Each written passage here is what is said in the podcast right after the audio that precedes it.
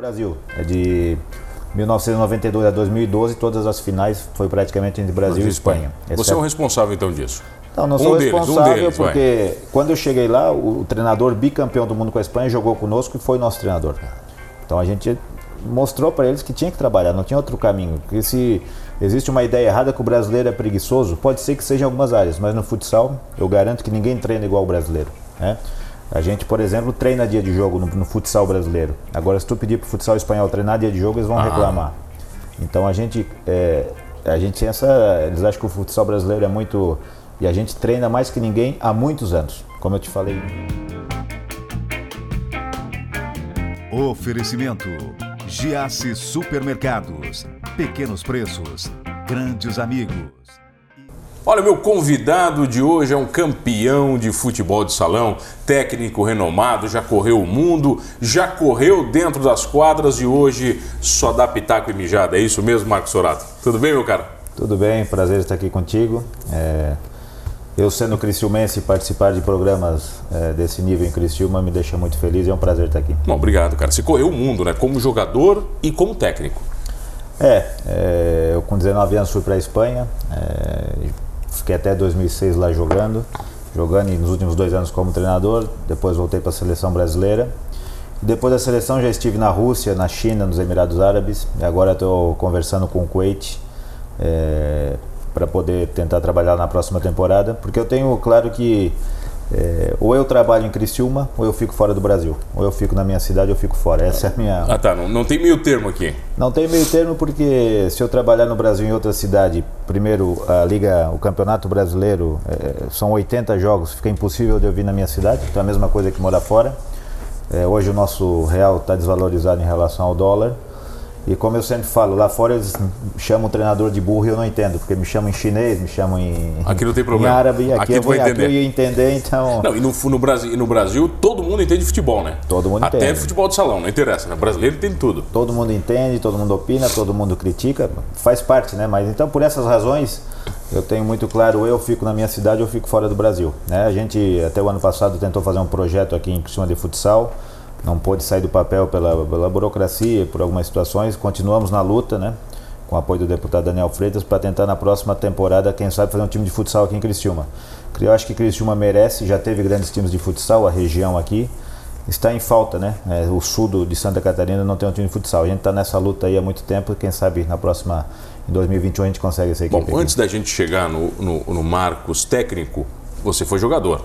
Você começou jogando aqui, Comecei aqui com 12, 13 anos, as equipes do Palmeirinhas. Existe um campeonato da LAC muito forte aqui, é, não só na nossa categoria de, de, infantil, mas adulto, sempre foi um campeonato muito forte. Né? A LAC está voltando agora. É, depois é, aconteceu os Jogos Abertos de Criciúma em 87, 1987 aconteceu os Jogos Abertos aqui. Eu joguei para Criciúma e uma equipe de Joinville me contratou. Então quando eu acabei o, o segundo grau, já fui jogar profissionalmente em Joinville. De Joinville eu fui para Recife. Já ganhando, ganhando já? Já, profissionalmente. É, a equipe da, da, Tigre de Joinville é uma equipe totalmente profissional. treinava dois períodos, estrutura própria. Depois eu fui para Recife, fui o primeiro jogador do Sul, ou de fora de, de Pernambuco, que foi jogar lá. Onde eu aprendi muito, joguei o Campeonato Pernambucano. E de lá eu fui para a Espanha, né? Com 19 anos eu cheguei na Espanha e joguei é, 12 ou 13 temporadas, exceto 1998 que eu joguei na Ubra de Canoas, porque como eu saí muito cedo do Brasil, eu tinha a necessidade de me provar em jogar uma liga nacional. Então em 1998 eu voltei, joguei uma liga em Canoas e depois já voltei para a Espanha novamente. Né? A, a liga no Brasil é muito mais difícil que lá ou não? Muito mais difícil. É, a, a impressão que eu tenho é que nós somos muito melhores. Né? melhores e mais difíceis. Por quê? É, a Espanha, nos últimos vamos, 15, 20 anos, a Liga Espanhola ela se resumiu em três equipes. No Brasil, a, a final, eu acho que se repetiu uma vez, as duas mesmas equipes em 20 anos, talvez uma foi vez, muito. Tá.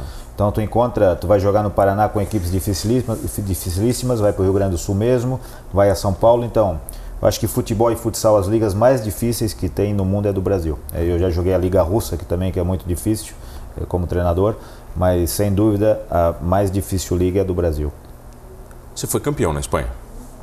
Fui campeão. Quantas vezes lá? Como jogador, eu fui campeão três vezes da Liga, duas vezes da Copa. É, joguei mais algumas finais. Mas eu acho que o mais importante, o legado que a gente deixou na Espanha foi o legado de profissionalismo. Né? A gente chegou num momento que a Espanha estava unificando, tinha futsal de futebol de 5 futsal, fazendo a nova Liga Nacional. O futebol de 5 qual é? O futebol de 5, quando a FIFA assumiu o futsal, ela adotou o futebol de 5, que era com bola de futebol de campo. Ah. Depois tiveram que unificar, porque é impossível tu jogar futsal com uma bola de, de futebol de Não, campo, né? não tem como. Então, era fute- futebol de 5, futebol de salão. Aí virou o futsal. Hoje o futsal deriva Tá, dessas... fa falar em bola, você é do tempo que a bola era uma lajota. A bola caía e morria. Ela na morria na né? hora, né? ela não voltava, né? Não Dedo- existia. Tem uma coisa interessante que a nossa geração chutava muito bem de bico, porque não tinha medo. Hoje tu pede para algum jovem chutar de bico, Ele não chuta? tem medo, tem medo. A maioria Por que de se machucar? É, dói, diz que dói o dedo. É interessante isso. E o, e o bico é um recurso. Você não chama eles de fresco, cara? Em russo? Como é que é? Chamar em fresco? Não Hã? sei, eu pedia pro, pro tradutor falar para eles. Mas assim, é, o chutar de bico é um recurso, inclusive no futebol de campo, o Ronaldo e o Romário já fizeram muito gol de bico. É, e hoje a, a juventude, essa geração nova, eles têm medo, diz que dói o dedo, enfim. Mas aí eu voltei pro Brasil em 98, consegui ser campeão brasileiro, ali aqui na, na, na, na Ubra de Canoas. Né? Depois fui campeão europeu. Então assim, mas o que eu estava falando, a gente conseguiu tornar o futsal espanhol mais profissional. A gente chegou lá, eles treinavam só à noite, a gente pediu pro presidente para treinar manhã e tarde. O presidente do clube? Do- do clube, Do é. clube. E o, o chefe gosta que o empregado trabalhe mais. Então, nesse caso, ele a- Ele aceitou. adorou. E a gente conseguiu fazer. As outras equipes, a gente começou a jogar muitas finais seguidas, outras equipes tiveram que também adotar essa situação de, de trabalhar dois períodos. Que a gente é, eu e o Chico Lins, que foi meu companheiro, eram duplas de estrangeiro, Chico Lins é aqui de Florianópolis. É a gente considerada a dupla talvez mais profissional que trabalhou no futsal espanhol, ou deu esse salto, né? Ajudou a dar esse salto de profissionalismo. E a Espanha virou a grande, virou a grande rival do Brasil. É de 1992 a 2012, todas as finais foi praticamente entre Brasil e Espanha. Você é o responsável então disso? Não, não Um sou deles, um responsável deles, vai. porque quando eu cheguei lá, o, treinador bicampeão do mundo com a Espanha jogou conosco e foi nosso treinador. Então a gente mostrou para eles que tinha que trabalhar, não tinha outro caminho. Porque se existe uma ideia errada que o brasileiro é preguiçoso, pode ser que seja em algumas áreas, mas no futsal eu garanto que ninguém treina igual o brasileiro. Né? A gente, por exemplo, treina dia de jogo no, no futsal brasileiro. Agora, se tu pedir para o futsal espanhol treinar dia de jogo, eles vão Ah. reclamar.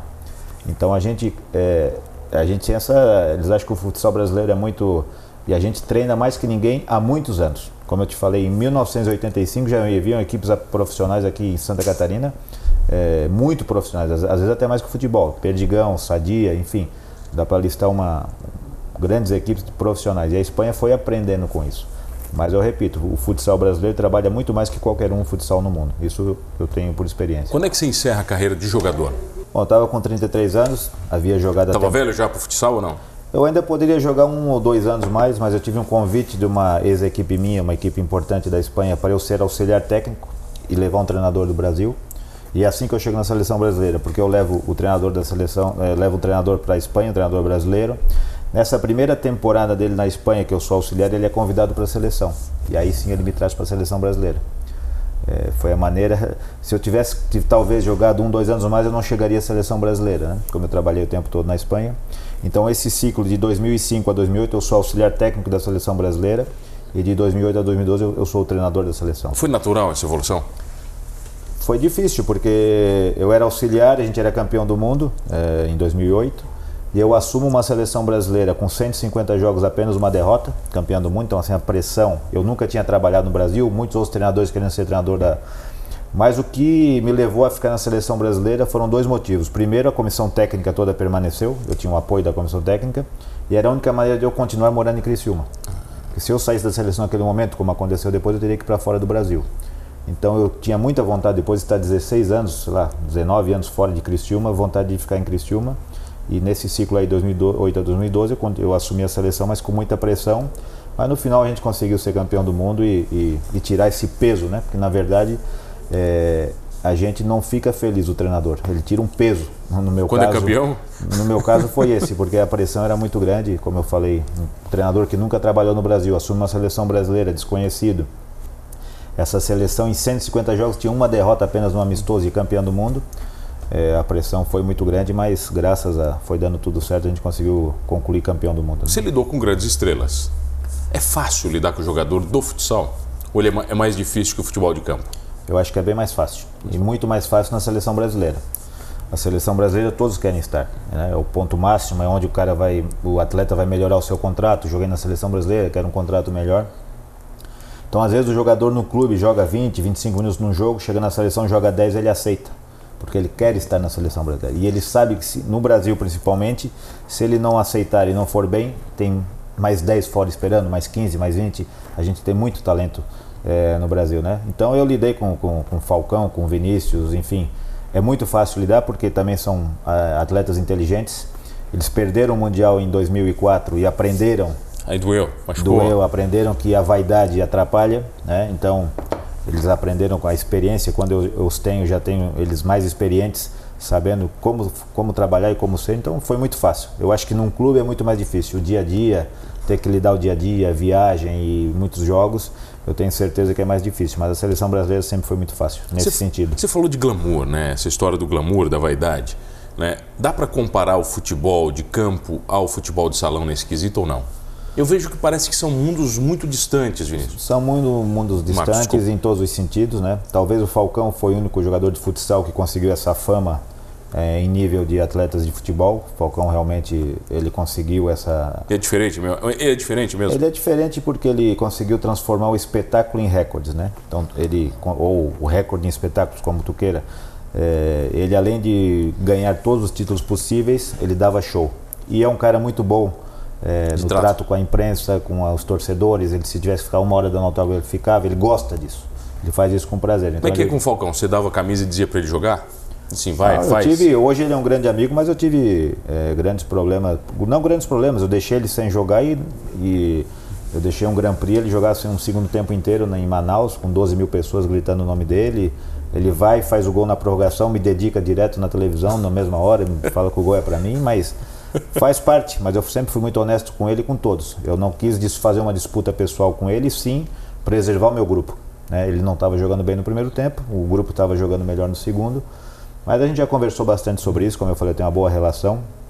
É, mas o futsal e o futebol existe diferença de mídia, existe diferenças é, é, econômicas. De interesse absurdos. Né? Interesses. Né? Mas porque também a gente está na mão da FIFA que não promove o nosso esporte. A gente estando na FIFA, eles não fazem nada por promover. É, eles escondem os mundiais, né? faz mundial na, em China, Taipei, em Hong Kong, em, na Colômbia. Não faz o mundial na Inglaterra, o mundial na França, onde eu tenho certeza que o futsal cresceria muito nesses países, ou na, na Alemanha mesmo. Então eles tratam de tapar o futsal. Né? É, não é por medo de competir ao, com o futebol, mas sim de perder jogadores. Né? Por exemplo, na Inglaterra, os meninos podem jogar no máximo 15 jogos de futsal por ano. Porque eles não querem que esses meninos vão para o futsal, eles querem que venham para o futebol. Então a gente está um pouco bloqueado nesse sentido, é, não tem esse apoio que deveria ter, porque o esporte em si, se a gente vê um jogo de futsal de alto nível, com certeza ele atrai. Ele é um jogo dinâmico, de vai e vem. Ele atrai muito. É, a nossa final em 2012 foi decidida na prorrogação. Então, mas falta esse apoio de mídia, falta esse apoio de, de quem nos comanda, que seja a FIFA, ou no caso aqui a CBF, que está assumindo o futsal, verdadeiramente investir. Como se está fazendo futsal com, com o futebol feminino está havendo um investimento grande no futebol Sim. feminino e vai haver interesse do público. Mas do futsal falta isso, né? Por isso que ele não pode se nivelar com o futebol. Vamos falar um pouquinho mais disso na volta, pode ser? Pode ser. Eu tenho o prazer de receber ele, ex-técnico, está de folga agora no Brasil. Meio desempregado. Meio né? desempregado. quase empregado. Já vai. Marcos Sorato aqui num papo no Manos Talk Show. É rapidinho e já volta. É só o tempo de eu bater uma bolinha com ele para ver se ele ainda sabe. Voltamos, voltei aqui no Manos Talk Show e você já sabe comigo, Mano Dal Ponte, duas entrevistas sempre inéditas, todas as noites aqui na sua RTV canal 19.1 da TV aberta em Criciúma. Estamos também para Tubarão e Laguna. Tubarão, canal 4, Laguna 26 e no 22, lá para Unisul TV. Muito obrigado pela audiência. E Orleães, nas ondas da Rádio Guarujá, AM 960. Muito obrigado a todos vocês por estarem comigo sempre aqui no Manos Talk Show. Perdeu o Manos Talk Show fácil? Não se desespere. Você vai lá no YouTube ou no Spotify e você curte todos os programas completinhos, inclusive este com um ex-jogador e técnico ainda de futebol de salão, campeão mundial, ele que já ganhou tudo que podia. Marcos Sorato, tá ganhando dinheiro também? Ganha dinheiro, cara. Paga bem o futebol de salão, Marcos? Não, eu acho que assim como a gente tem ilusão que no futebol a gente vê os poucos que ganham muito, né? No futebol, Achando que todo mundo ganha. Ah, tem uma pesquisa que 70% dos atletas de futebol ganham um ou dois salários mínimos. No futsal não tem essa valorização. Eu tive a sorte por ter sido campeão mundial e claro com essa situação do dólar ter feito alguns contratos um pouco, um pouco melhor na Rússia é, e na China, mas sinceramente não paga como no futebol. Isso nem, nem, alguns jogadores, como eu falei, como o Falcão, hoje o Ferrão, que é um jogador de Santa Catarina que joga no Barcelona, tem salário realmente em nível de futebol, mas são raros os casos, né? Mas é, quem é um profissional de, de, bom nível consegue viver do futsal e se tiver boa cabeça consegue guardar um bom dinheiro. Né? Nós temos grandes exemplos é, de jogadores que souberam é, administrar a sua carreira e hoje vivem, vivem muito bem. Né? No caso, você falou da seleção brasileira. Você sai da seleção e vira técnico onde depois? Eu vou para a Rússia. É, Direto para a Rússia? Trabalho num clube lá na Sibéria, três horas de Moscou. Nossa, que, que legal, né? Bem, é, bem quentinho devia menos ser. Menos 25 graus de média. Foi lá que eu aprendi um pouco a cozinhar, porque não podia sair de casa ia para o YouTube aprender a, a, a Fazer cozinhar. umas receitas? É, a inventar alguma coisa. Mas eu fui para a Rússia, o campeonato russo é um campeonato muitíssimo difícil. Aprendeu é, russo? Aprendeu bem ou não? Eu tinha um tradutor, eu estava começando a aprender, eu só fiquei um ano. Estava é. começando a entender algumas palavras. Se eu tivesse ficado mais, com certeza, como os outros meninos que lá estavam mais tempo, conseguiria se comunicar. Né? Mas foi um campeonato que me, me ensinou muito. É, a gente não pôde continuar, eu tinha contrato três anos porque teve um problema lá, o presidente teve que tirar todos os estrangeiros. O problema, não sei qual foi o problema, não continuou nem o treinador nem os jogadores. E eu saio da Rússia e vou para os Emirados Árabes. Né? Eu saio de menos 25 e vou para 45 é, em Abu Dhabi. Eu trabalhei em Abu Dhabi depois em Dubai. Então, assim, é, são campeonatos diferentes, né? Porque o russo totalmente profissional, atletas só vivem disso. E quando eu vou para Abu Dhabi é um semi-profissional. São, são, eles têm as profissões deles e treinam só à noite. Mas eu me adaptei, vivi muito bem em Dubai, tenho vontade de voltar para lá. É, espero receber um convite na próxima temporada. É, porque é um lugar que eu me adaptei e gostei muito. Me dei muito bem com os árabes e fui muito feliz lá. Ô Marcos, eu já entrevistei alguns profissionais nossos aqui da nossa terra, né, que, que estão na região lá para Dubai, para Abu Dhabi, é, e que trabalham com o futebol profissional, né, o futebol de campo profissional. E eles falam que a maior tristeza deles não é o dinheiro, não é o clube, não é a estrutura, é não ter torcedor no estádio. Ele, todos eles, cara, todos eles falam a mesma coisa, que a dor no coração é você preparar um time e ter lá 500 torcedores, porque o Sheik ainda vai dar um prêmio no intervalo, senão eles não ficam. No futebol de salão é a mesma coisa? Mesma coisa, só que não são 500, eram 15 e a minha esposa. Tinham 15 torcedores e a minha esposa. Então assim, eu não me não senti muito isso, claro, gostaria que tivesse torcida, mas é, como eu tive na seleção brasileira, fui jogador, eu, eu tenho isso um pouco preenchido nesse sentido, né? Não sinto essa falta dessa Claro que eu gostaria, como eu falei, mas é, a qualidade de vida me compensa, né? A qualidade de vida que eu tinha lá. E assim, estar sendo agradecido, porque é um, são jogadores que não tiveram escola de futsal, então estou praticamente ensinando muitas coisas para eles, que a gente teve a sorte de ter uma escola aqui quando pequeno, eles não têm isso lá. Então essa troca de, de agradecimento, eu tinha jogador que era dono de hospital, tinha outro que trabalhava na polícia, e todos me tratavam igual, né? e eu tratava todos igual também.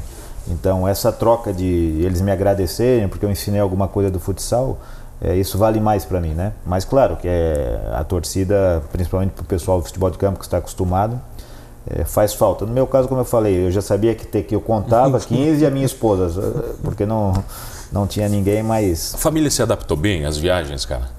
Que você vai para a Rússia, depois você vai para Abu Dhabi, para uma região muçulmana, que é totalmente diferente a relação com as mulheres se adaptou bem. Geralmente a minha esposa que vai comigo, as filhas estão aqui estudando já e, e, trabalhando, né? Mas elas vão me visitar.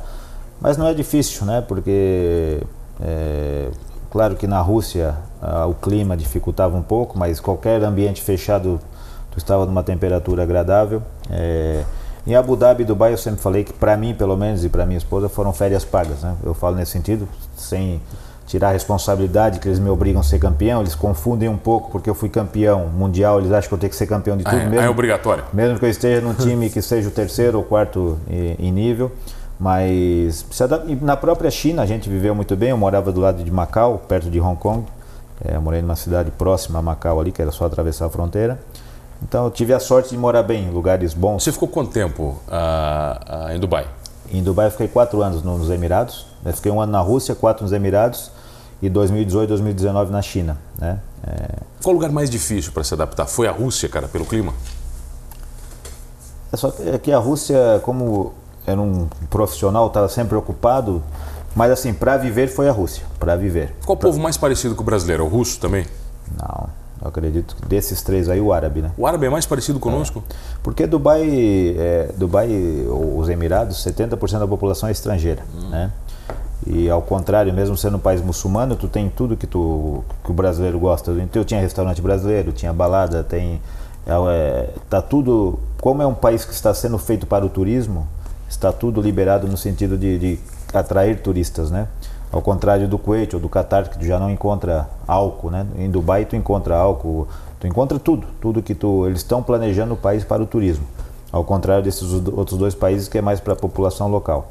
Então, eu, eu, morei 16 anos na Espanha, mas se tu me perguntar, eu prefiro Dubai. É, não sei porquê, minhas filhas nasceram na Espanha, mas eu gosto mais de Dubai. Moraria depois de Criciúma em Dubai. Mas Criciúma sempre primeiro. Sempre primeiro. O que, que, mais, o que, que dá mais saudade de Criciúma quando você está fora? Ah, são muitos anos já, metade da minha vida praticamente eu passei fora, fora né? 25 anos para se contar. São, é muito tempo. Os amigos, né? Acho que por mais que tu tenha tudo lá fora, tu more bem, tenha liberdade de fazer tudo, a amizade, os amigos que tem aqui, a família, não, isso não vai encontrar em nenhum lugar. Você conseguiu fazer alguns amigos nos locais que esteve? Consegui. Tenho muitos amigos espanhóis, árabes, russos, meninos russos, sempre na própria China, mas não são os amigos daqui. Não daqui, são os, os, verdadeiros, né? Os verdadeiros, são amigos de 30 anos já, de, de muito tempo, né? E eu sinto falta. É, eu valorizo muito isso e espero, em médio prazo, voltar e me fixar aqui. Esse é o meu sonho, é o meu objetivo. Seria ideal se a gente conseguisse um projeto de futsal aqui. Quando poder... você fala projeto, para você realmente encabeçar este projeto, como Sim. técnico, como é, no, no, caso eu gostaria de ser o gestor. O gestor do é, projeto. E dar oportunidade para treinadores aqui de Criciúma e da região, tem muitos treinadores bons, a, a, gente formou muito atleta já, projeto aí, já teve projetos sociais na cidade que formaram muitos atletas. E a gente precisa, né? É, eu acho que o futsal tem bastante gente que gosta em Criciúma e na região. E Criciúma foi uma cidade que sempre teve um futsal forte. Lá atrás, na década de 80, 70, eu lembro de ver grandes jogos, o ginásio lotado. E a gente torce por isso. Isso me proporcionaria ficar aqui em Criciúma, né? É, proporcionaria ficar aqui em Criciúma. A gente está nessa luta, mas como eu digo, independente disso, meu sonho é a médio prazo voltar a morar aqui. Bom, você estava falando para mim antes da gente entrar que você estava com a passagem comprada para a China, lá em janeiro, pediu mais 10 dias e estourou a pandemia da China. Esse desse, opa, parece que eu vou ter que ficar no Brasil. É, as coisas parece que acontecem. Né? Eu, eu vim para a formatura das minhas filhas é, em dezembro, no, final, no começo de dezembro, pedi liberação da equipe para isso e para voltar no começo de janeiro. 5 de janeiro eu teria que voltar. Eu pedi mais, eu falei, consegue mais 10 dias para eu ficar aqui, para aproveitar mais a minha filha e tal. Nesse tempo. Estourou. Manda, espera que mês que vem tu vem. Espera que até ah, hoje. o pessoal daí falando para você é, dar uma seguradinha. Ah, segura, vamos ver como é que vai ficar. Em fevereiro tu vem, em março. Enfim, até hoje esperando, mas claro. É de março para frente já perdeu a esperança já de voltar. perdi a esperança, já me adaptei para ficar aqui. E assim, agora voltei a conversar com uma equipe no Kuwait. É, não esperava, porque pela situação está tudo meio parado. Mas amanhã eu tenho uma reunião com eles virtual e para ver se eu decido realmente a minha ida. E é um país novo, que é um futsal bem mais forte que os Emirados, por exemplo. É uma, um país que já jogou o Mundial. Tem jogadores estrangeiros bons jogando lá. Vai ser uma liga mais difícil. Então é uma, vai ser um novo desafio que eu, que eu espero encarar proximamente. Bom, você falou que tem jogador estrangeiro é, é, diferente do futebol de campo? Podem estrangeiros podem jogar pelas seleções? Tem que se naturalizar também? Como é que funciona isso? É assim, é, na Rússia pode jogadores estrangeiros, já tem muitos brasileiros naturalizados russos que jogam na seleção tá. russa. É, nos Emirados não podiam jogar jogadores estrangeiros, só locais. Aí agora mudaram, mas só, só podem jogar jogadores nascidos em 2000, meninos de 18 a 9 anos, que é justamente para isso naturalizar e colocar na seleção. Na China poderia, podiam jogar jogadores, eu tinha dois brasileiros na minha equipe e no Kuwait também pode. Né? Então, geralmente nesses lugares a equipe ela se baseia na força dos estrangeiros. Eles são os pilares da equipe. É, então a gente tem que acertar na, na, contratação desses atletas porque eles vão fazer diferença. Então, assim, ao contrário dos Emirados que não tinha estrangeiro, no Kuwait tem. Então a liga é bem mais forte. Isso é, a gente sempre brigou nos Emirados para ter. Foi o processo que aconteceu na Espanha. A Espanha levou estrangeiros, começou Sim. a levar treinadores. a Espanha cresceu, se profissionalizou. E nos Emirados eu falei para fazer esse processo, então eles estão meio na dúvida ainda, mas no Kuwait já existe. E com esse processo eles já jogaram o Mundial em 2012, se eu não me engano, e tem possibilidade de jogar outro Mundial. Então é uma liga mais difícil, então um desafio mais difícil. Professor, Obrigado pela presença. Que prazer receber. Que orgulho, poxa, para nossa terra.